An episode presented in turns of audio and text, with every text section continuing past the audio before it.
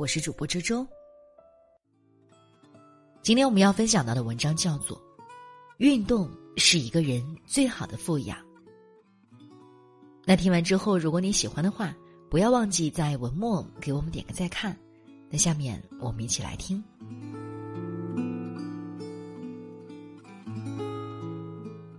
听过这样一句话：“运动是不会让人后悔的投资。”当你开始爱上运动，健康也会爱上你。川流不息，生命不止。爱运动的人，运气总不会太差。一，运动富养身体。最好的养生是坚持运动。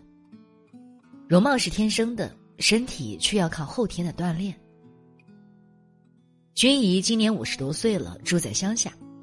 她每天早上六点就起来，一个人慢跑到山上，绕着山道跑一圈，然后又接一桶山泉水回家做早餐。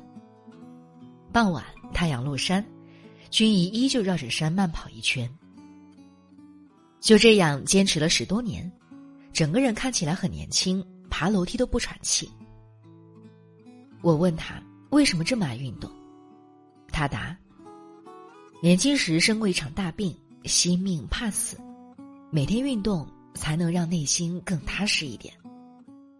《朱病源候论》里记载，运动骨血则气强。身体是一切的本钱。如果人生是一串数字，身体是最前面那个一，钱财名利这些零才有意义。好好休息，好好运动。在劳逸结合中富养自己。运动富养生活。人生有三件要事：读书、运动、呼吸。尝到甜头的人，运动会上瘾。刷抖音时，总能看到李若彤的健身视频。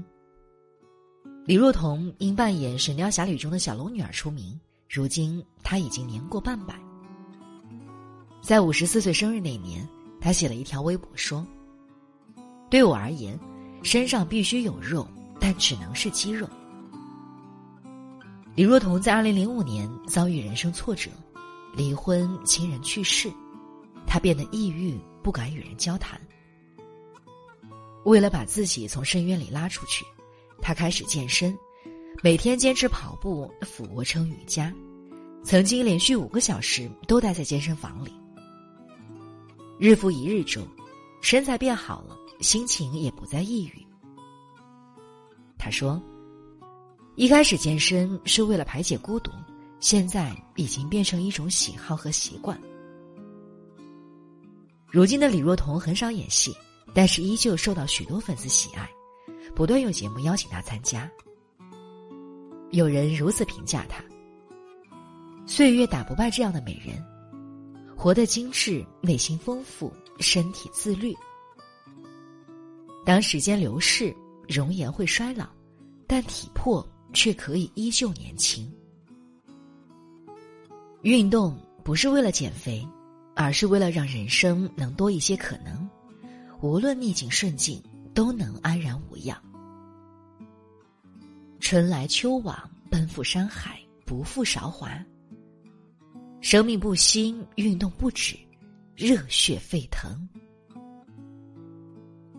三，运动富养心态。作家村上春树说：“当受到别人的责难时，亦或觉得委屈时，我总是比平日跑得更远一些。跑步能消耗掉负面情绪，让人变得更自信。”李玫瑾教授分享过一个案例。有一对父母很担心自己的孩子，他性格胆小懦弱，在学校里受欺负。李美景就跟父母说：“你带他去学跆拳道吧，平时多跑步。”大概学跆拳道一年左右，这个孩子不知不觉就变得阳刚起来，胆子也大了，没人敢欺负他。为什么会这样？一方面，这个孩子在运动中增强了体魄。其他小孩自然不敢欺负他。另外，因为长期运动，孩子的意志力更坚韧，能吃苦，不畏畏缩缩了。运动能够稳定情绪，带来更强大的心态。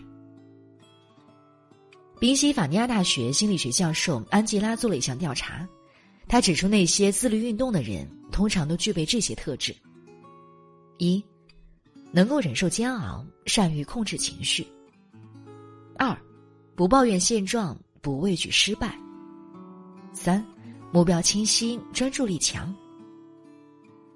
听过这样一句话：如果你想要发怒，那便在跑步中向前冲吧。如果你感到懊恼，那就用懊恼来磨练自己好了。运动除了锻炼身体以外，还能修炼一个人的内心。在枯燥无味的重复中，你需要熬过寂寞时光，不断战胜自己的薄弱点。如果你感到生活艰难，那就去运动吧，以有限的精力磨练不屈的心态。什么能够让一个人从巨大的伤痛中走出来？时间带走一切，运动治愈伤痛，读书丰富格局。我们是宇宙中的一颗沙粒，很多事不坚持到最后，你看不到结果。人生路上，修炼身心，奔赴远方。努力过后，都是晴朗。好了，那今天和大家分享的文章就到这里了，感谢你们的守候。